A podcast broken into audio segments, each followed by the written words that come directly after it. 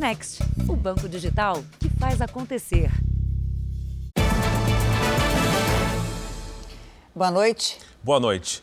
O Jornal da Record abre a edição de hoje com uma notícia de violência no trânsito. Um jovem foi atropelado e morto, e ao que tudo indica, de forma intencional, na saída de uma festa em São Paulo. O motorista fugiu do local sem prestar atendimento. O carro importado que ele dirigia não tinha placas.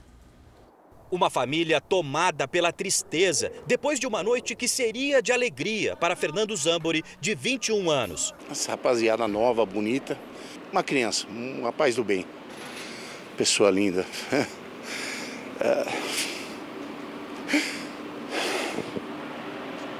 O estudante saiu com os amigos e foi até esta casa noturna, na zona sul de São Paulo.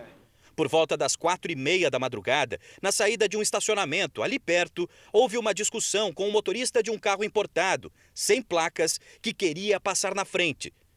Segundo testemunhas, Fernando desceu do carro do amigo para pedir calma para o homem. As imagens mostram um momento em que o carro avança e atropela Fernando. O motorista foge sem prestar socorro. Estava alterado e só foi aqui, não teve discussão nenhuma antes. Foi um motivo banal de tentar sair mais rápido, confusão de trânsito. Fernando fazia cursinho pré-vestibular. Havia acabado de iniciar um novo emprego e não tinha histórico de se envolver em confusão. A Polícia Civil investiga o caso tratado como homicídio. Policiais conseguiram identificar o responsável pelo estacionamento do carro importado. O nome registrado é o de Gustavo dos Santos Soares e ele teria sido reconhecido por pessoas que estavam com a vítima. O delegado do caso já pediu a prisão temporária do suspeito, que teria antecedentes criminais. Vamos esperar que seja pego, né? Pelo menos essa, essa justiça a gente espera, né?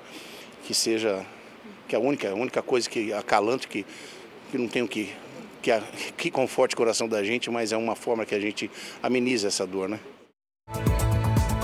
Veja agora outros destaques do dia. Casal é espancado por policiais em Minas Gerais. Ação rápida dos bombeiros impede ataque de homem armado. Por que os brasileiros reclamam cada vez mais do barulho dos vizinhos? Em entrevista exclusiva, o técnico Tite aponta os principais adversários do Brasil na Copa do Mundo. E o Festival de Gramado volta a ser presencial e turistas lotam a cidade gaúcha.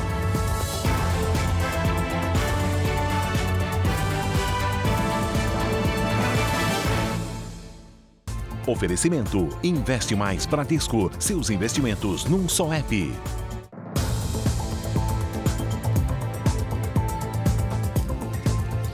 O diesel já está mais barato na bomba, um pequeno alívio para os caminhoneiros que chegam a gastar mais de 3 mil reais para rodar de São Paulo ao Espírito Santo.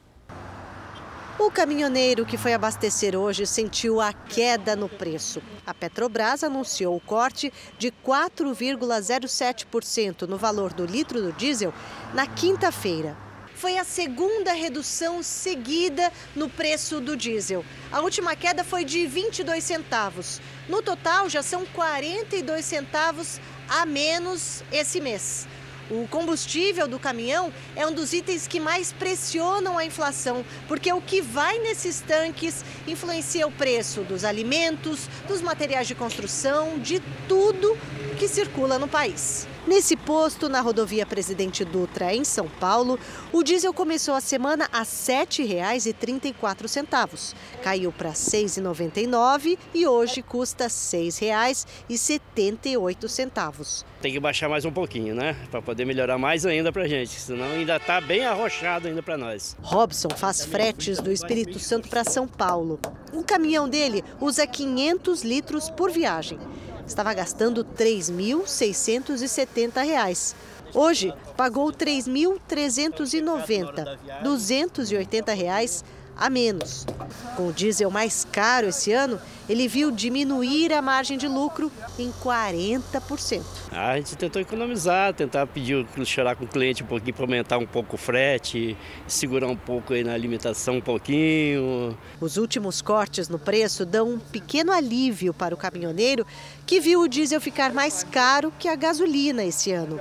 Mesmo assim, o preço do litro hoje ainda é 55% maior do que no final do ano passado. O óleo para estar tá bom, numa média boa, de 5,40 até 5,60 aí consegue andar. Goiás decretou situação de emergência ambiental por causa da grande quantidade de queimadas. A falta de chuva e a baixa umidade do ar favorecem o surgimento de focos de incêndio. Os focos de incêndio estão para todo lado. Segundo dados do Instituto Nacional de Pesquisas Espaciais, a quantidade de queimadas na região centro-oeste do Brasil já é 10% maior que no mesmo período do ano passado. O estado de Goiás decretou situação de emergência ambiental por 120 dias. Outras regiões, como Mato Grosso do Sul, Amazonas e o Distrito Federal, tomaram a mesma medida. Esse decreto prevê que para os próximos 120 dias está terminantemente proibido a colocação de queimadas ou provocação de queimadas aqui no estado de Goiás. Apesar da proibição, muita gente não respeita a lei e coloca fogo na vegetação. Esse incêndio aqui começou há poucos minutos e já tomou conta de toda a área, que fica às margens de uma rodovia. Um perigo para os motoristas, já que a fumaça diminui a visibilidade. E segundo o Corpo de Bombeiros, esse foi um incêndio criminoso. Em Goiânia, já são 92 dias sem chuva. A umidade do ar chegou a 15%, condições que favorecem o surgimento de novos focos de incêndio. É o fator 30, né? Temperaturas acima de 30 graus, né? A umidade abaixo de 30 e os ventos acima de 30 metros por segundo. Esse é o, o cenário ideal para a propagação do incêndio e isso que nos preocupa muito nessa época que ocorre em agosto e setembro aqui na nossa região. O Ministério da Saúde estuda liberar uma dose adicional da vacina contra o coronavírus para mulheres que estão no último trimestre da gravidez. Segundo os médicos, a vacinação neste período pode ajudar a proteger o bebê depois do nascimento. Stephanie não vê a hora de pegar nos braços a filha Ana Luísa, que vai nascer em outubro. E não foi só nas roupinhas que ela pensou para a chegada da bebê. A mamãe fez questão de se vacinar contra a Covid durante a gestação. Ainda falta a quarta dose, que ela deve tomar nas próximas semanas. Eu estou seguindo tudo direitinho, questão de vacina, vitamina, tudo. Porque eu acredito na vacina, que ela me protege. Ao tomar a vacina no último trimestre de gestação, a Stephanie também estará protegendo contra a Covid a filha que vai nascer.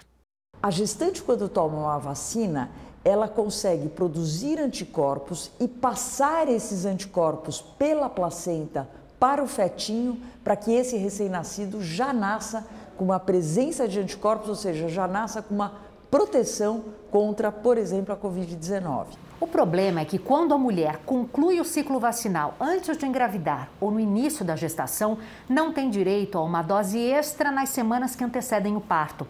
Atentos a esses casos, especialistas que fazem parte do comitê técnico que orienta o Ministério da Saúde pretendem apresentar nos próximos dias ao ministro Marcelo Queiroga a proposta de uma dose adicional para mulheres que estejam na reta final da gravidez. Essa é a única forma de imunizar recém-nascidos, já que não existe previsão de liberação de doses para bebês de 0 a 6 meses. A sugestão é que, como a gestante é uma, é uma, é uma paciente mais vulnerável para ter infecção mais grave, talvez fazer uma dose adicional neste final de gestação seja benéfico para a proteção dessa criança de 0 a 6 meses que, infelizmente, não vai ter vacinação para ela. Em um evento em São Paulo, o ministro Marcelo Queiroga disse que a decisão de liberar a dose adicional da vacina contra a Covid para mulheres no último trimestre de gestação será tomada com base em análises técnicas. Todas essas discussões elas são feitas na área da coordenação do Programa Nacional de Imunização, que é assessorado pela CETAI. É, o Brasil foi um dos primeiros países a autorizar a vacinação nas gestantes. O importante é que nós temos a população brasileira fortemente vacinada, é, os casos e os óbitos têm caído. A gente está vulnerável a esse vírus. Se a minha filha puder nascer já com alguma proteção, seria perfeito. Um estudo sobre o atendimento a crianças que nascem com problemas no coração revela um dado preocupante. Mais da metade dos bebês com cardiopatia não recebem cuidados médicos no Brasil. A chegada do terceiro filho foi um misto de alegria e preocupação. O bebê, de 10 meses, nasceu com um problema no coração e tem uma cirurgia marcada para a próxima semana. Eu chorei, eu me desesperei, eu passei mal. Não foi nada fácil, né? Porque é uma doença que a gente, logo que a gente vê, vai morrer, né? Porque é um problema de coração, uma criança tão pequena. Assim como o Micael, quase 26 mil bebês nascem por ano no Brasil com alguma malformação no coração e no sistema circulatório. As doenças, chamadas de cardiopatias, aparecem durante o desenvolvimento no útero da mãe, geralmente nas primeiras semanas de gestação. Nos casos mais graves, as crianças precisam passar por cirurgia. Se não forem realizadas cirurgias nessas cardiopatas mais graves, ainda nos primeiros dias de vida, a qualidade de vida desses pacientes vão ficar prejudicada Aumenta também a taxa de mortalidade desses pacientes, ou seja, a sobrevida desses pacientes também vão diminuir. Mas apesar da urgência, na média, só 4 em cada 10 crianças que necessitam de cirurgia conseguem atendimento no Brasil. Um levantamento da Sociedade de Cardiologia mostra que existem só 67 hospitais credenciados pelo Ministério da Saúde para fazer esses procedimentos no país. A maioria está nas regiões sul e sudeste. Esta falta de equilíbrio prejudica as outras regiões. Aqui no norte, por exemplo, são quase 3 mil crianças diagnosticadas com cardiopatia, mas 95% delas estão sem tratamento. No Brasil como um todo, eh, nós temos um vazio assistencial de quase 65%. Então, isso é uma, uma luta para que a gente consiga diagnosticar mais, tratar melhor e poder oferecer uma sobrevida melhor com menos eh, crianças deixando de ser tratadas. A demora gera filas entre pacientes, uma espera angustiante.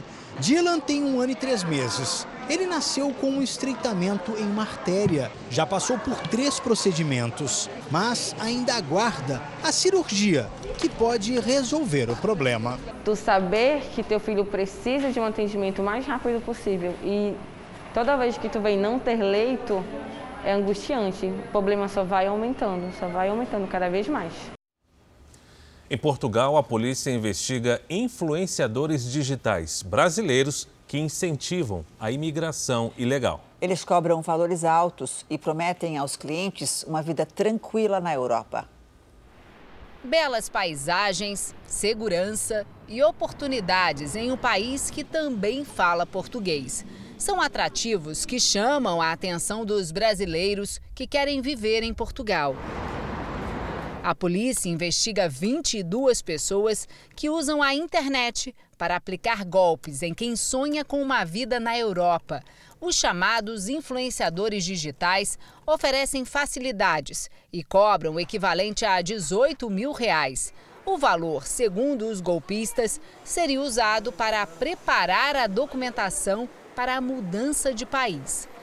A investigação revelou que esses influenciadores usam as redes sociais como uma vitrine. Postam fotos de casas novas e viagens para mostrar como é fácil melhorar de vida se mudando aqui para Portugal. Também oferecem serviços de assessoria jurídica, passagens aéreas e até comprovante de moradia para driblar a imigração.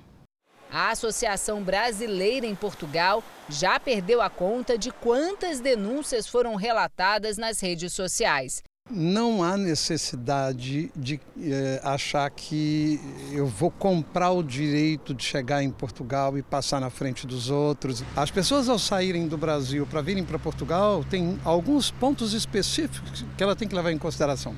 Eu não estou saindo de São Paulo e indo para o Rio eu estou saindo de um país, cruzando o oceano, indo para um outro país onde há culturas, leis, comportamentos, atitudes completamente diferentes. A emissão de visto para brasileiros que querem viajar aos Estados Unidos bateu recorde este ano. Mas quem pretende viajar deve ficar atento, porque o agendamento no consulado americano pode demorar quase um ano.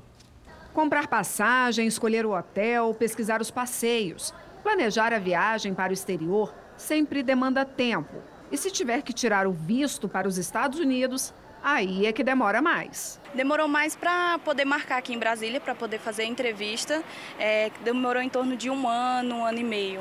Sabrina e Kaique moram em Palmas, no Tocantins, e foram de carro até Brasília para conseguir tirar o visto americano. Vamos pousar aqui em Brasília até amanhã. E aí, da manhã, a partir da entrevista, a gente já está indo embora para Palmas. Os agendamentos para renovação do visto de turismo costumam ser mais rápidos. Em Brasília, no Rio de Janeiro, existem vagas para outubro deste ano. Em São Paulo, a próxima data disponível é em maio do ano que vem. Já para o agendamento do primeiro visto, as próximas vagas são em fevereiro de 2023 no Rio, março no Recife, abril em Brasília, junho em São Paulo e julho em Porto Alegre. Este ano, a Embaixada Americana bateu o recorde de emissão de vistos. Foram mais de 370 mil vistos de turismo e negócios. O número tão alto é devido à quantidade de pedidos que ficaram parados durante a pandemia. De abril de 2020, logo no início da pandemia, até setembro do ano passado, foram emitidos menos de 4 mil vistos. A média de tempo para emissão do documento é cerca de um ano, mas algumas regras foram modificadas. Antes, o período máximo de renovação era de 12 meses após o vencimento. Hoje, quem já teve um visto tem um prazo de quatro anos para pedir a renovação do documento, sem ter que passar por todo o trâmite novamente. E essa aumentou a quantidade das pessoas que podem fazer um pedido de renovação. Uh, e essa abre novas vagas para as pessoas que estão pedindo pela primeira vez. Com o visto em mãos, Sabrina parece criança indo para Disney. Vai todo mundo, pai, mãe, só não vai papagaio e periquito. Um quarto da população carcerária de Hong Kong é formado por mulheres. Muitas são da América do Sul presas como mulas no transporte de drogas. Quando aceitou levar um pacote do Peru para Hong Kong, Zoila Saavedra não imaginava passar tanto tempo num país onde ninguém fala sua língua. Agora, com 60 anos de idade e recém-libertada da prisão, a peruana espera pela deportação e não vê a hora de rever a família. Ele é meu eran pequeños todavía, dejé mi hijo último de 11 años. Hoy tiene 19, mi hija de, tenía 15. Zoila conta que o drama começou em 2013. Sem dinheiro para fazer uma cirurgia no olho e sustentando sozinha os filhos, foi procurada por uma mulher que se dizia assistente social. En el caso mío, a mí me iban a pagar dos mil dólares para operarme mis ojos, pero nunca lo vi. A peruana aceitou viajar para Hong Kong levando equipamentos eletrônicos em troca de 2 mil dólares. Diz que só se deu conta de que não poderia mais voltar para ver os filhos quando os policiais anunciaram a descoberta de 500 gramas de cocaína líquida nas bagagens. Atualmente, Hong Kong tem mais de 8 mil mulheres detidas. Isso representa 37% da população carcerária do país, o nível mais alto do mundo, e muitas delas são estrangeiras. Segundo este representante das Nações Unidas na Ásia, a maioria das mulheres detidas transportando drogas é de origem pobre e vem da América do Sul. No caso da peruana Zoila, depois de quase nove anos presa, ela finalmente vai poder voltar para casa.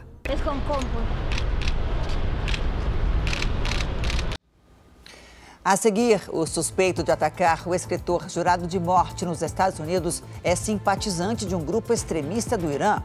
E ainda nesta edição, o barulho mora ao lado. Reclamações por causa de vizinhos barulhentos crescem no Brasil.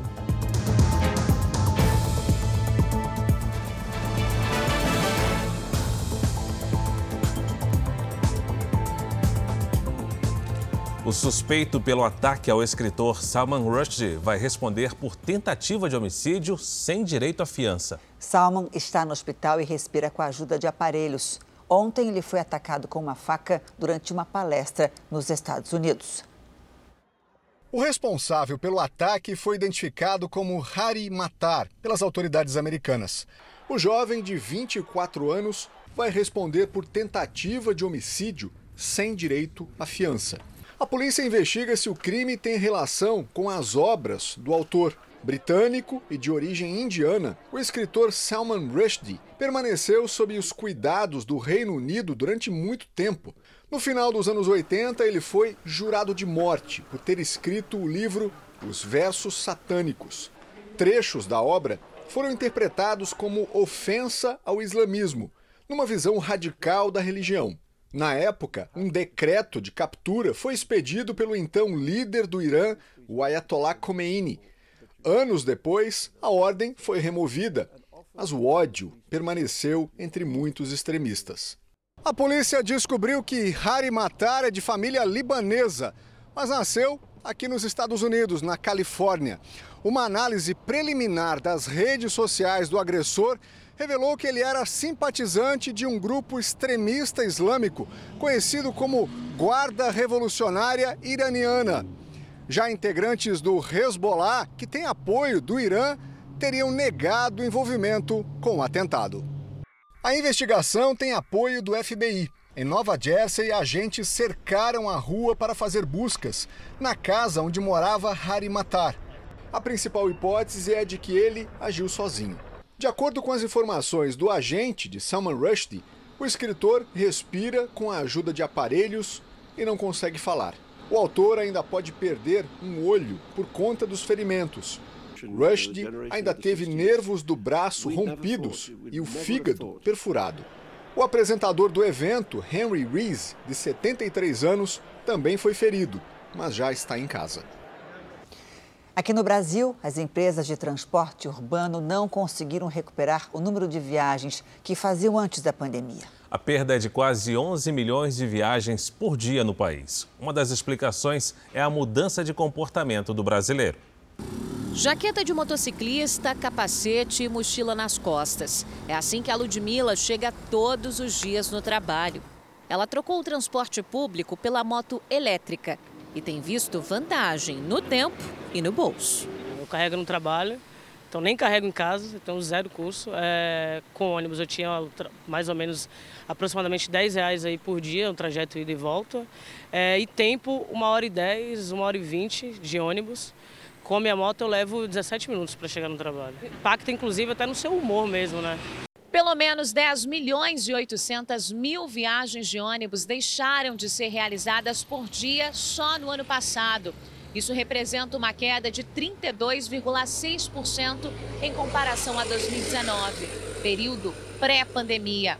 Um cenário impulsionado pelo aumento dos custos e pelas mudanças de comportamento dos passageiros. Os dados são da Associação Nacional das Empresas de Transportes Urbanos, o NTU, que estuda há 30 anos a evolução do setor.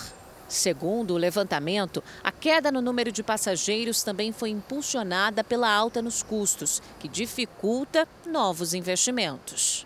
Essa queda que tivemos aí é, nesse período agora, nos últimos dois anos, ela não foi totalmente recuperada. Estamos aí, é, é igual falei, transportando 70% do que transportávamos antes da pandemia. E isso é fruto né, é, até de uma mudança de comportamento dos usuários durante esse período da pandemia. E o não investimento na frota afeta diretamente quem usa os ônibus todos os dias. Lotação máxima sempre, não muda. Vem um por cima do outro no período da tarde, né? É uma situação meio complicada, né, para quem utiliza, né? Mais de um mês depois da redução do ICMS sobre os combustíveis, motoristas de táxi de aplicativo que desistiram de rodar por causa do preço da gasolina voltaram a trabalhar. A remarcação agora é para deixar os preços mais baratos. Em Goiânia, o litro da gasolina já é vendido abaixo de R$ 5,00. O etanol está na casa dos R$ 3,60. Um alívio para quem depende do carro para trabalhar. Melhorou bastante, né? Porque tá, os custos com combustível estão tá muito altos. Segundo o IBGE, no mês passado, o preço médio da gasolina caiu mais de 15% no Brasil. O etanol, mais de 11%. Valores que não eram vistos há cerca de um ano e meio. A redução tem incentivado o retorno dos motoristas de aplicativo que tinham desistido de rodar por causa do preço dos combustíveis. De acordo com a Associação das Locadoras de Veículos, a expectativa de crescimento do setor para este ano é de 10%. Gustavo tem uma locadora em Goiânia. Diz que três meses atrás, quase toda a frota tinha sido devolvida. Eu já estou com 90, mais de 90% da frota locado. A maioria deles é aplicativo para trabalho, mas também passei empresas querendo locar o carro para os funcionários trabalharem. O combustível mais barato é bom também para os taxistas. Seu Marcos gasta em média um tanque de gasolina a cada dois dias. E agora ele tem economizado mais de 120 reais a cada vez em que abastece. Para nós que roda no táxi, é, da maneira que estava acontecendo, a gente ia ter que quase parar, porque não estava dando, estava dando para rodar. Veja agora os destaques do Domingo Espetacular. Eles trocaram os fuzis pelos computadores. Como agem as quadrilhas que invadem contas bancárias, aplicam golpes e roubam fortunas sem disparar um tiro. O humorista Heitor Martins, o Pit Bitoca, abre a casa pela primeira vez depois de ser vítima de um sequestro. Foram mais de três dias sob o poder dos criminosos. Eu achei que eu ia morrer. Os detalhes de um golpe milionário que envolve uma família tradicional, falsas videntes e obras de arte que valem uma fortuna. Quem é a mulher que enganou a própria mãe e desviou mais de 700 milhões de reais? E os bastidores da ação da polícia que revelou todo esse esquema. É no Domingo Espetacular. Depois do Canta Comigo, Tim. Até lá. Veja a seguir: jovem é agredido por policiais militares até desmaiar em Minas Gerais. E veja também, filho doa parte do fígado para a mãe. Entra na faculdade de medicina e reencontra o médico que fez o transplante.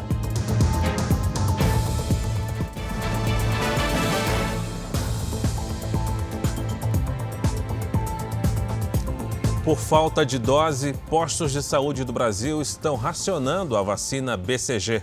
Os médicos alertam que a vacina que protege contra a tuberculose deve ser aplicada de preferência no primeiro mês de vida do bebê. Gabriela já está protegida. Tiago fez questão de vacinar a filha o quanto antes. Muito importante, né? A saúde deles é, é muito importante nessas horas. Não tem que cuidar, não adianta. A vacina BCG deve ser aplicada logo após o nascimento, ou no máximo até os 4 anos de idade. Segundo a Organização Mundial da Saúde, a tuberculose atingiu quase 10 milhões de pessoas no mundo em 2020 e causou 1 milhão e 300 mil mortes. No Brasil, foram registradas mais de 4.500 mortes. Apesar dos riscos, desde abril o Ministério da Saúde enfrenta dificuldades na compra da vacina e reduziu o repasse de doses para estados e municípios. O Ministério da Saúde recomendou o racionamento do imunizante para evitar o desperdício.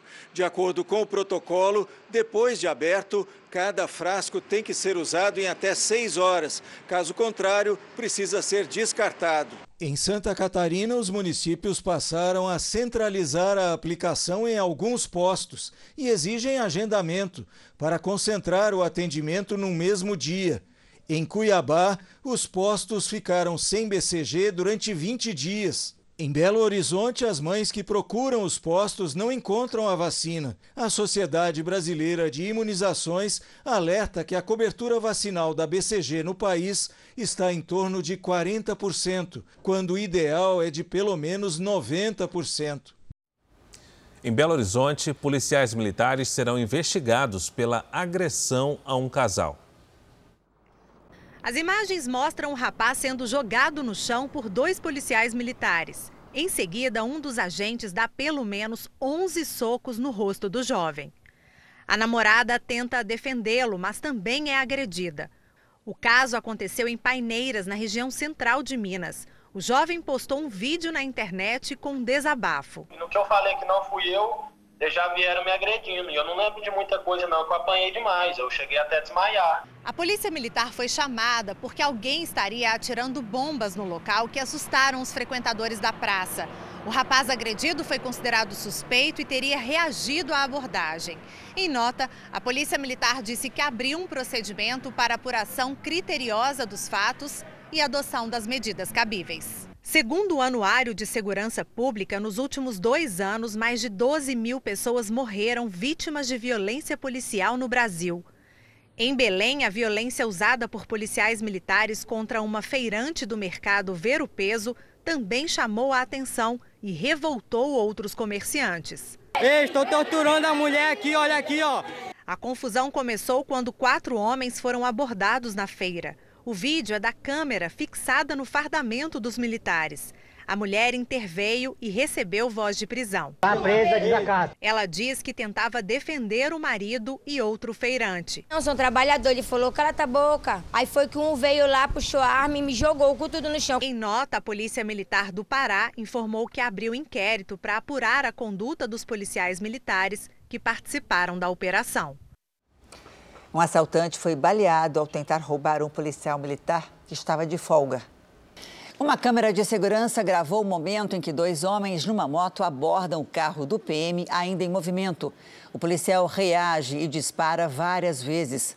O carona da moto é atingido e corre a pé. O outro foge. O policial ainda sai do veículo e faz mais disparos na direção do assaltante ferido. Ele se esconde na caçamba de lixo e deixa o capacete para trás. A polícia prendeu o homem baleado no hospital da Zona Sul de São Paulo. No vidro da janela do carro do policial ficaram as marcas de pelo menos cinco tiros. Em Mato Grosso do Sul, a Polícia Ambiental intensifica a fiscalização contra o tráfico de aves. Estamos no período de reprodução, época em que especialmente os filhotes de papagaio estão na mira dos criminosos. É durante o período reprodutivo das aves que a Polícia Militar Ambiental intensifica o trabalho contra o tráfico de animais. Os agentes viajam por diversas regiões para evitar que os bichos sejam traficados e vendidos de forma clandestina. Eles montam bloqueios e fiscalizam os veículos que passam pelas rodovias estaduais.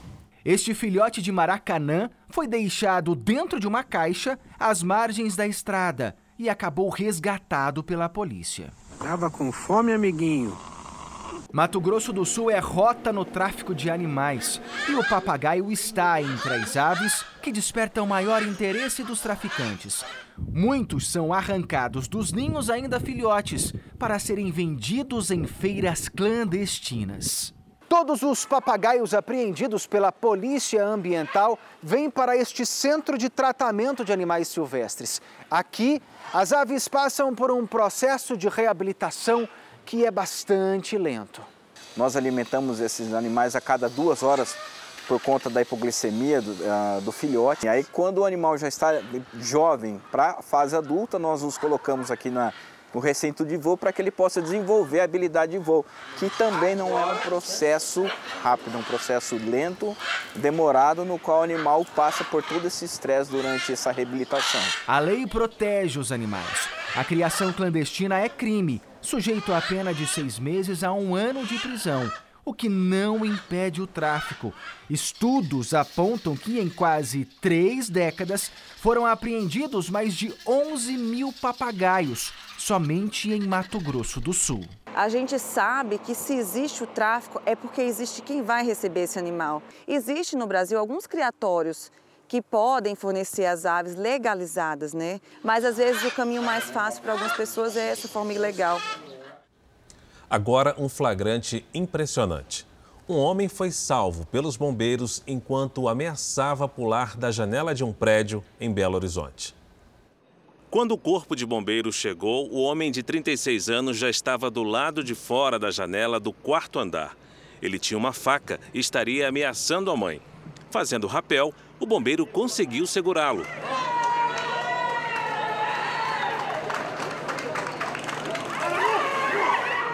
Eles desceram até a altura do primeiro andar, de onde o homem caiu. Ele foi levado ao hospital e não teve o estado de saúde divulgado. Tite, o treinador da seleção brasileira de futebol, tem um grande desafio pela frente: ajudar a equipe a quebrar um jejum de 20 anos sem títulos na Copa do Mundo.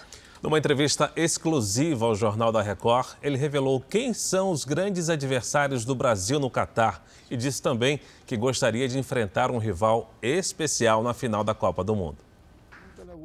Há pouco mais de três meses da Copa, Tite promete. Não vou é, agradar a todos, mas de uma coisa pode ter certeza, que o trabalho dirigido pela comissão técnica vai ter integridade moral e vai ter lisura, vai ter honestidade na sua, na sua conduta. Em 1994, o Brasil foi tetracampeão depois de um jejum de 24 anos. Agora podemos completar 20 anos sem título. Tite, como você e os jogadores estão convivendo com esse longo tempo aí sem uma conquista? Nesse ciclo inteiro de quatro anos, que é importante como profissional fazer um trabalho com início, meio e fim, e estou tendo essa possibilidade de chegar com a seleção brasileira na sua melhor versão. A melhor versão da seleção brasileira de 2018 a 2022 é agora. O prazo final para a entrega da lista dos jogadores que vão disputar a Copa é dia 14 de novembro. Mas Tite promete antecipar essa data. Você já tem a lista dos jogadores que serão convocados pronta e já tem na cabeça o time que vai entrar em campo contra a Sérvia? se Pode fosse amanhã, sim. Se fosse amanhã, sim. Nós temos, e eu falei então, é 50, em torno de 50 atletas, 45, 50 atletas que a gente fica constantemente acompanhando. De cada um, e principalmente de Neymar, Tite espera um compromisso forte com o condicionamento físico e mental. Segundo ele, o espírito de renúncia é o preço a pagar por uma boa preparação. Esse momento para o Neymar e para todos os atletas de preparação dos seus clubes, ele é fundamental para a conquista do título, para a possibilidade maior de conquista de título. Você acha que os jogadores todos, Neymar, todos eles estão focados? Nós estamos, inclusive, com aqueles que não, que não, têm, que não têm sido convocados. Tite já tem a lista das seleções europeias que serão as maiores adversárias do Brasil. A Alemanha, por si só, nesse processo de, reciclagem, ela tem a Bélgica com uma reformatação de alguns atletas que saíram. Uh, talvez o ápice dela tenha sido o ano passado, mas tem muito forte a França com, com, com um acréscimo de, de, de Benzema, num momento extraordinário. E ele não esconde a preferência por uma final contra a vizinha Argentina. Daqui a pouco aquele jogo não aconteceu. Talvez, talvez ele possa ser de uma final. Tite se refere ao clássico pelas eliminatórias que não foi realizado em setembro do ano passado porque quatro jogadores argentinos, segundo a Anvisa, descumpriram a quarentena contra a disseminação do coronavírus. Mas qualquer que seja o adversário na final, o que importa é ser campeão o sonho que move e emociona o treinador brasileiro. Pensei, sonhei. Eu, o primeiro objetivo é de chegar, sonhei. Sonhei sim, me permite sonhar e A cabeça viaja por uma longa caminhada que começou no dia 16 de junho de 2016, quando Tite assumiu o comando da seleção e pode terminar em comemoração. Ele não pode lá no Catar, mas também vai estar acompanhado de uma caipira. De... Agora as notícias internacionais. Rússia e Estados Unidos negociam uma possível troca de prisioneiros. A intenção dos Estados Unidos é trazer de volta ao país a bicampeã olímpica e mundial de basquete Britney Greener, detida e condenada na Rússia por tráfico de drogas, e também o ex-soldado Paul Whelan, em contrapartida, o governo americano pode liberar um notório traficante russo de armas, Viktor Butt, conhecido como o Mercador da Morte. Ele foi preso na Tailândia em 2008 e cumpre pena de 25 anos de prisão nos Estados Unidos. A vida de Butt inspirou o filme O Senhor das Armas. Na Espanha, uma tempestade derrubou partes de um palco de um festival de música perto de Valência uma pessoa morreu e 40 foram levadas ao hospital. Nas imagens, o momento em que uma estrutura do palco principal cai com a força do vento, que passou de 80 km por hora. A tempestade atingiu também o acampamento do Festival de Música Eletrônica, previsto para durar seis dias. Por causa do acidente, o evento foi cancelado. Foguetes russos mataram três pessoas e deixaram ao menos 11 feridos após um ataque em uma cidade na região de Donetsk, no leste da Ucrânia. Pelo menos 62 prédios ficaram danificados quando bombas atingiram a cidade de Kramatorsk. Em outro ataque, dessa vez em Kharkiv, dois foguetes atingiram a região sem deixar vítimas. A Rússia ainda anunciou que assumiu o controle de Pisk, uma vila próxima a Donetsk. Após um acordo entre Rússia, Ucrânia, Turquia e Nações Unidas, navios carregados começaram a partir de portos ucranianos. Hoje, uma embarcação carregada com 12 toneladas de grãos seguiu em direção à Turquia. A previsão é que outros navios deixem a Ucrânia neste final de semana. No Afeganistão, militantes do Talibã reprimiram com violência um protesto de mulheres. Elas pedem liberdade e melhores condições de vida. Cerca de 40 mulheres se reuniram em frente ao Ministério da Educação. Elas pediam emprego e comida, além de direitos prometidos pelo grupo extremista quando assumiu o poder no ano passado. Os combatentes deram tiros para o alto para dispersar o grupo. Algumas mulheres e jornalistas também disseram ter sido agredidos com as armas. Aqui no Brasil, o tempo seco e a baixa umidade do ar voltaram em algumas regiões do país. Nesta semana, as capitais mais quentes foram Palmas e Porto Velho, com temperaturas acima de 35 graus. Oi, Paloma Poeta, boa noite para você. Esse calor vai se espalhar pelo país? Vai sim, Janine. Boa noite para você, para o Fara. Uma ótima noite a todos. As imagens de satélite mostram que há poucas nuvens pelo país. Isso é efeito da massa de ar seco na região central, que ganha força nos próximos dias. O risco de queimadas aumenta bastante em todas essas áreas em vermelho no mapa, quase todo o Brasil, de Santa Catarina até o interior do Nordeste, do Tocantins até o Acre, nada de chuva. Já no Rio Grande do Sul, a chuva retorna durante a tarde por causa da circulação de ventos quentes e úmidos. No extremo norte e no litoral do Nordeste chove a qualquer hora e há risco de transtornos entre o litoral da Bahia e o Rio Grande do Norte. Em Porto Alegre, máxima de 25 graus antes da chuva. No Rio de Janeiro, faz 28. Em Cuiabá, chega a 37 no Recife 28, em São Luís 32, em Boa Vista 33 e em Porto Velho máxima de 38. Em São Paulo, tempo firme e a temperatura sobe um pouquinho nos próximos dias. Volta a chover apenas na quarta-feira. No domingo, faz 25 graus. Na segunda-feira, máxima de 27. Na terça, chega a 28. E na quarta-feira, 25 de novo. Janine, Fara, um ótimo domingo para vocês. Obrigada. Dia dos Pais vai ser com solzinho e calorzinho. Obrigada, Paloma. Bom domingo, Paloma. Oito anos depois da queda do avião que matou o então candidato à presidência, Eduardo Campos, e outras seis pessoas, famílias que tiveram as casas destruídas no acidente tentam receber a indenização na justiça. O avião caiu na cidade de Santos, no litoral de São Paulo. As dívidas que Dona Edna acumulou durante os últimos oito anos fazem parte de um extenso processo de indenização, que até hoje aguarda a decisão da Justiça. A gente previa que pelo menos os danos materiais fossem cobertos, né? A gente comprou tudo, né? A gente ganhou muita coisa, muita coisa a gente comprou, né? Móveis, roupa, calça, tudo. A gente perdeu tudo, né? Literalmente tudo.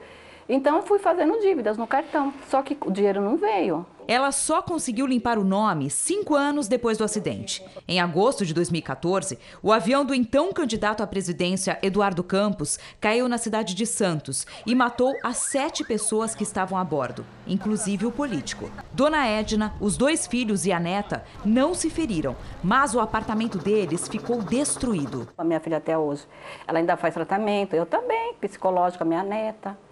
Então, todos nós também tivemos esse abalo, né, psicológico, emocional, além do financeiro, né. O apartamento onde a dona Edna e a família moravam fica no segundo andar desse prédio. A turbina entrou por essa janela. O avião caiu exatamente entre essas duas casas, atingiu os dois quintais. Mas o imóvel mais danificado foi esse aqui, onde já funcionava uma academia. Quando a gente olha para esse espaço todo reformado, não dá nem para acreditar como ele ficou logo após o acidente. Praticamente toda a sala de ginástica virou um depósito de entulhos. Parte do telhado desabou e a academia ficou interditada por mais de um ano. A gente perdeu basicamente mais de 90% de equipamento, né? Então todos os equipamentos que estão aqui são novos. A destruição das piscinas lá de baixo, né? Eu tive que refazer todas as piscinas. Teve piscina que teve trancamento, perdemos toda a parte hidráulica das piscinas. Uma das maiores dificuldades do processo de indenização é estabelecer quem era o responsável pelo avião. São vários réus. Um imputa ao outro a responsabilidade, mas ninguém assume a responsabilidade. Como que uma aeronave não tem dono? O avião estava em nome da empresa AF Andrade, que está em processo de recuperação judicial para evitar falência. Na época, a empresa alegou ter vendido a aeronave a dois empresários pernambucanos, que negam a compra. O avião estava a serviço do PSB, Partido Socialista Brasileiro, para a campanha presidencial de Eduardo Campos. Nós temos duas pessoas envolvidas no polo passivo da demanda, que é a AF Andrade e o Partido Social, o PSB. E aí, com isso, cada um vai puxando a impugnação para o seu lado. Então, você vai sempre trabalhando em dobro. São duas contestações, duas manifestações, duas impugnações. E vai deteriorando o processo no seu caminho, porque oito anos é muito tempo para você ter uma decisão de primeiro grau. Procurado pelo Jornal da Record, o PSB não respondeu aos questionamentos. Os responsáveis pela AF Andrade não foram localizados. A justiça é extremamente morosa, as condições gerais são muito deficitárias. Então, é triste, né? É triste, é muito triste. A Polícia do Rio busca informações sobre o paradeiro de dois suspeitos de envolvimento no golpe milionário contra a dona de uma das maiores coleções de arte do Brasil. A dupla foi incluída no portal dos procurados do Disque Denúncia. Slavko Vuletic e Diana Rosa Vuletic são pai e filha. Segundo investigações, eles também estão envolvidos no roubo de quadros avaliados em mais de 700 milhões de reais e na extorsão contra a dona das obras, uma idosa de 82 anos. O golpe teria sido planejado pela filha, Sabine Boguitti. Ela e três pessoas da família Vuletic já estão presas. O policial penal Jorge Guaranho, que matou o tesoureiro do PT em Foz do Iguaçu durante uma discussão chegou hoje à penitenciária de Pinhais, no Paraná. Ele teve a prisão domiciliar revogada ontem pela Justiça. Jorge Guaranho chegou ao complexo médico penal em Pinhais, na região metropolitana de Curitiba, durante a madrugada. O policial foi avaliado por uma equipe médica de plantão e está em uma das celas da penitenciária. Ele é uma pessoa que não anda sozinho, não está comendo sozinho, não faz as higienes pessoais sozinha, está dentro de uma cela com outro preso que não consegue dar nenhum tipo de suporte. Guaranho estava com tornozeleira eletrônica em prisão domiciliar, revogada ontem pela Justiça. Ele ficou internado até quarta-feira, quando recebeu alta e deveria ser levado para a penitenciária mas um ofício do próprio complexo de Pinhais afirmava que não tinha estrutura para recebê-lo. O policial é réu pelo assassinato do tesoureiro do PT em Foz do Iguaçu no último dia 9 de julho. Marcelo Arruda comemorava o aniversário. Guaranho foi até o local e, depois de uma discussão, houve troca de tiros. Os dois foram levados para o hospital, mas Marcelo não resistiu. Guaranho ainda não foi ouvido no processo porque estava internado.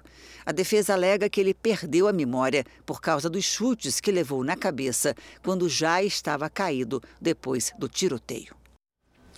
Se você é dono de um pequeno negócio ou conhece alguém que seja, a próxima reportagem traz uma sugestão valiosa. Isso, né, Janine? Porque há um programa do governo federal que concede crédito a pequenos e médios empresários e comerciantes. São mais de 6 bilhões e meio de reais disponíveis. Desde 2019, Luiz Helena é dona deste salão de beleza. Ele fica em Águas Claras, cidade a quase 20 quilômetros do centro de Brasília. Ela, como empresária, viveu momentos difíceis com o estabelecimento durante a pandemia. Não só uma insegurança, mas uma incerteza também de como seria. E aí o período fechado foi extremamente desafiador. Você injeta dinheiro para manter uma empresa e não tira nada dela, né? nem o mínimo para as contas. Passada a fase mais difícil, a empresária agora quer investir no visual do salão e tenta um dinheiro extra junto ao banco. Eu vi o Pronamp como uma oportunidade de conseguir um crédito com juros muito baixos que é uma coisa que a gente não encontra. Hoje em dia, assim, tá tudo altíssimo. Na edição deste ano, o programa atende também microempreendedores individuais. Aqueles que têm faturamento de 81 mil reais a cada 12 meses, o que não ocorria antes. Microempresas com faturamento de até 360 mil por ano também têm direito. Além de pequenas empresas com faturamento anual de até 4 milhões e 800 mil reais. E de médio porte, com faturamento de 300 milhões de reais. O crédito para empresários não tem IOF, o Imposto sobre Operações Financeiras. E o prazo de pagamento é de até 48 meses. Alguns bancos chegam a dar carência de quase um ano para o início da quitação do empréstimo. Esse dinheiro é para capital de giro, ou seja, investir na empresa, como o pagamento de funcionários, reforma do local e a compra de mercadorias e insumos. O governo federal liberou 50 bilhões de reais para isso. Instituições financeiras privadas e públicas podem conceder esse crédito aos clientes e essa solicitação também pode ser feita no site da Receita Federal.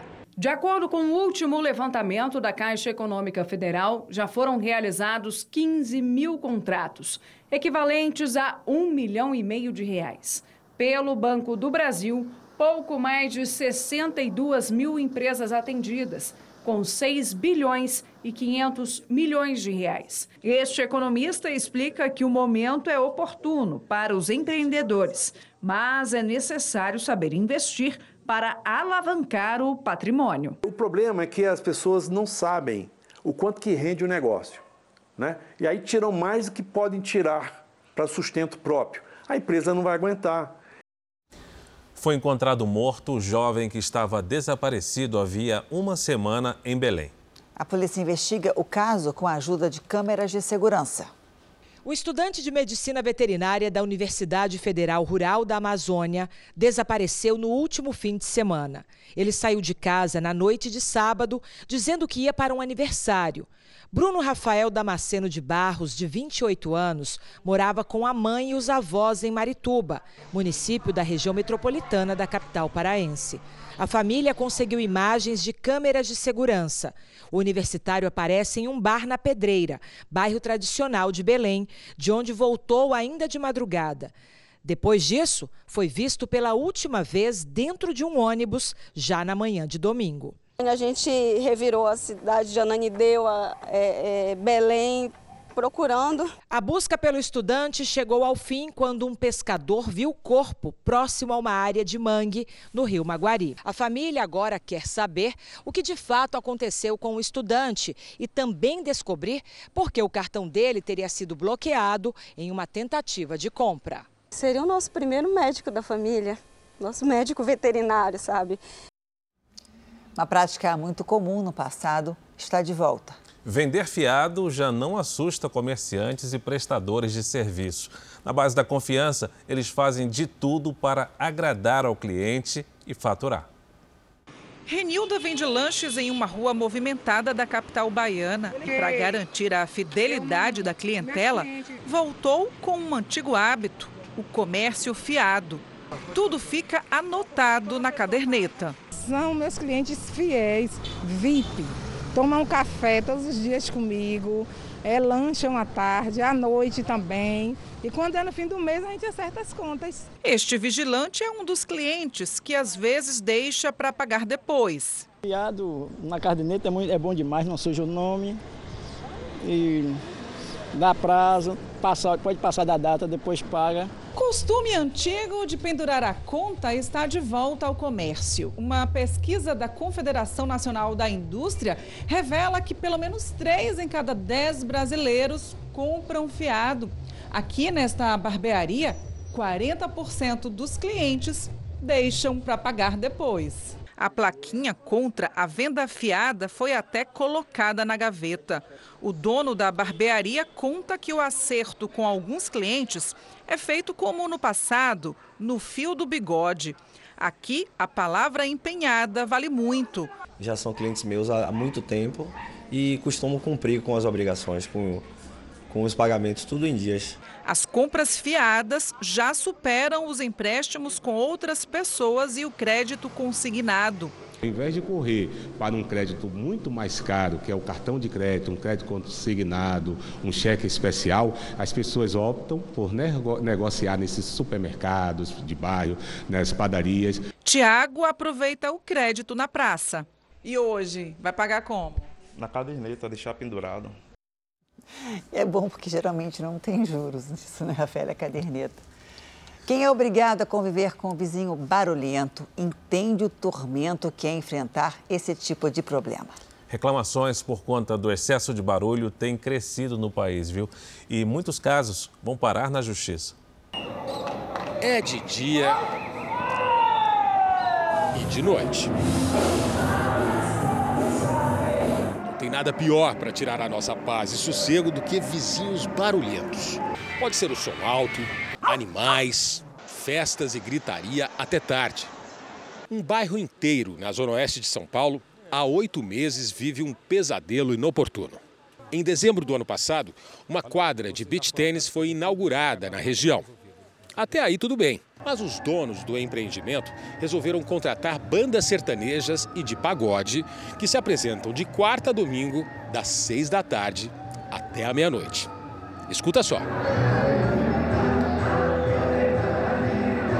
Essa moradora, que não quer ser identificada, nos últimos meses tentou de tudo para interromper o barulho que não deixa ninguém dormir.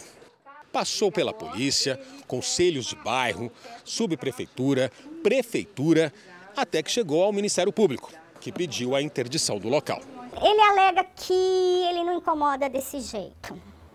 Ele alega que ele pode fazer o que ele está fazendo. Mesmo assim, as quadras continuam funcionando e o sol também. A gente não é contra que a pessoa prospere, tenha o comércio dela, enfim. O problema é ele querer ganhar dinheiro em cima da perda de saúde de todo mundo aqui. Os moradores desse bairro estão entre os milhares de brasileiros que nos últimos meses vêm reclamando sucessivamente do barulho dos vizinhos. Após o relaxamento das medidas restritivas que impediam aglomerações e festas, as reclamações de barulho cresceram em todo o país. Em São Paulo, o número de reclamações por perturbação do sossego registrou um aumento de 109% de janeiro a junho de 2022, em comparação com o mesmo período do ano passado. No Rio de Janeiro, o aumento foi de 24%. Em Salvador, em 2021, foram realizadas 20 mil reclamações. Mas só de janeiro a junho desse ano, a Prefeitura já soma 65 mil denúncias. Perturbar o sossego alheio é considerado crime. De acordo com a lei, qualquer cidadão que perturbe o sossego de outras pessoas com brigas, gritarias, festas, instrumentos musicais e até barulhos de animais está sujeito a multa ou reclusão. Por isso, para quem sofre com aquele vizinho barulhento e sem noção, existem caminhos jurídicos que garantem o retorno da paz. Inclusive com é, em alguns casos, com uma perícia judicial para oferir o barulho. O que determina o excesso é os decibéis. Mas não é tão simples, porque muitas vezes esses decibéis eles é, variam conforme a estrutura daquele imóvel. Então, um imóvel que não tem um isolamento muito bom, ele pode vazar muito mais som do que outro. Isso traz também uma questão muito subjetiva. Começou esta semana em Gramado um dos festivais de cinema mais importantes do Brasil. A cidade, na Serra Gaúcha, é uma das mais procuradas nessa época do ano e a mostra de cinema voltou a receber público depois de dois anos. As ruas iluminadas na Serra Gaúcha deixam registros para uma vida toda. Nunca tinha vindo, primeira vez aqui, adorei. Muito lindo, bem lindo e super recomendo. É a terceira vez que a gente está vindo e aqui é maravilhoso, né? Neste mês de agosto, o município espera receber em torno de 300 mil visitantes. E não é só pelas belezas e atrações turísticas que Gramado é conhecida. Aqui também tem boa comida. A cidade é famosa pelos cafés coloniais. E não dá para ir embora sem provar ou levar o famoso chocolate de Gramado. Já vim algumas vezes e sempre tem alguma coisa legal, assim, interessante, pra, principalmente chocolates. Com ruas e casas tão bem decoradas, a cidade parece o cenário de um filme com final feliz.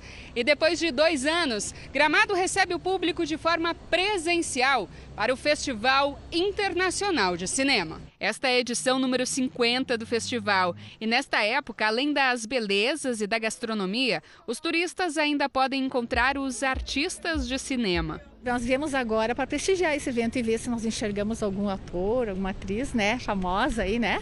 Um dos lugares mais visitados é esta plataforma de vidro única em toda a América Latina. Um filho salvou a vida da mãe ao doar parte do fígado. Depois de meses no hospital acompanhando o tratamento, ele tomou uma decisão: estudar medicina. Quem conta essa história de amor entre mãe e filho é o repórter Jairo Bastos. A sala de aula vai ser parte da rotina do Franco. O rapaz, de 20 anos, foi aprovado no curso de medicina da Universidade Federal de Ciências da Saúde de Porto Alegre. A escolha pela carreira teve uma motivação especial: o amor pela mãe. Em 2018, Cláudia descobriu um câncer de fígado em estágio avançado. Ela buscou atendimento nesse hospital de Porto Alegre, referência em transplante de órgãos. Eu tirei é, um, uma porção grande do meu fígado, acho que uns 70%, mas foi descoberto que eu tinha uma doença de base, uma doença rara. Foram três anos de tratamento e várias internações, sempre acompanhada pelo filho. Estou aqui. O Brasil tem hoje mais de 56 mil pacientes à espera por algum tipo de transplante. A Cláudia não podia esperar e o doador estava mais perto do que ela poderia imaginar. Eu soube por ele que ele ia ser meu doador. Mesmo sabendo do risco de um transplante com um doador vivo, o Franco não pensou duas vezes. Eu quero ter ela para resto da minha vida, eu quero que meu pai não perca minha mãe, eu quero que meu irmão também possa ter todo o privilégio que eu tive, sabe? E, e para mim foi simples assim. Franco doou 60% do fígado para a mãe o transplante foi em julho do ano passado. O Franco teve alta no terceiro dia de pós-operatório e a Cláudia alta no sexto dia de pós-operatório, o que para transplante realmente é quase um recorde assim. E hoje, um ano depois, mãe e filho estão recuperados e Franco agora é estudante de medicina. E essa história não termina por aqui. O destino preparou uma surpresa para a família o mesmo médico que fez o transplante de fígado vai ser professor do Franco na Faculdade de Medicina. Uma oportunidade para ele aprender a continuar salvando vidas, desta vez como doutor. É uma emoção misturada com orgulho, uma coisa que é tão grande que a gente nem entende direito, assim, né? Um pedaço do teu filho que já teve um dia dentro de ti voltar ali, assim. É, é lindo, né? O Jornal da Record termina aqui. Fica agora com os melhores momentos da temporada inédita de Reis. Boa noite para você. Excelente noite para você.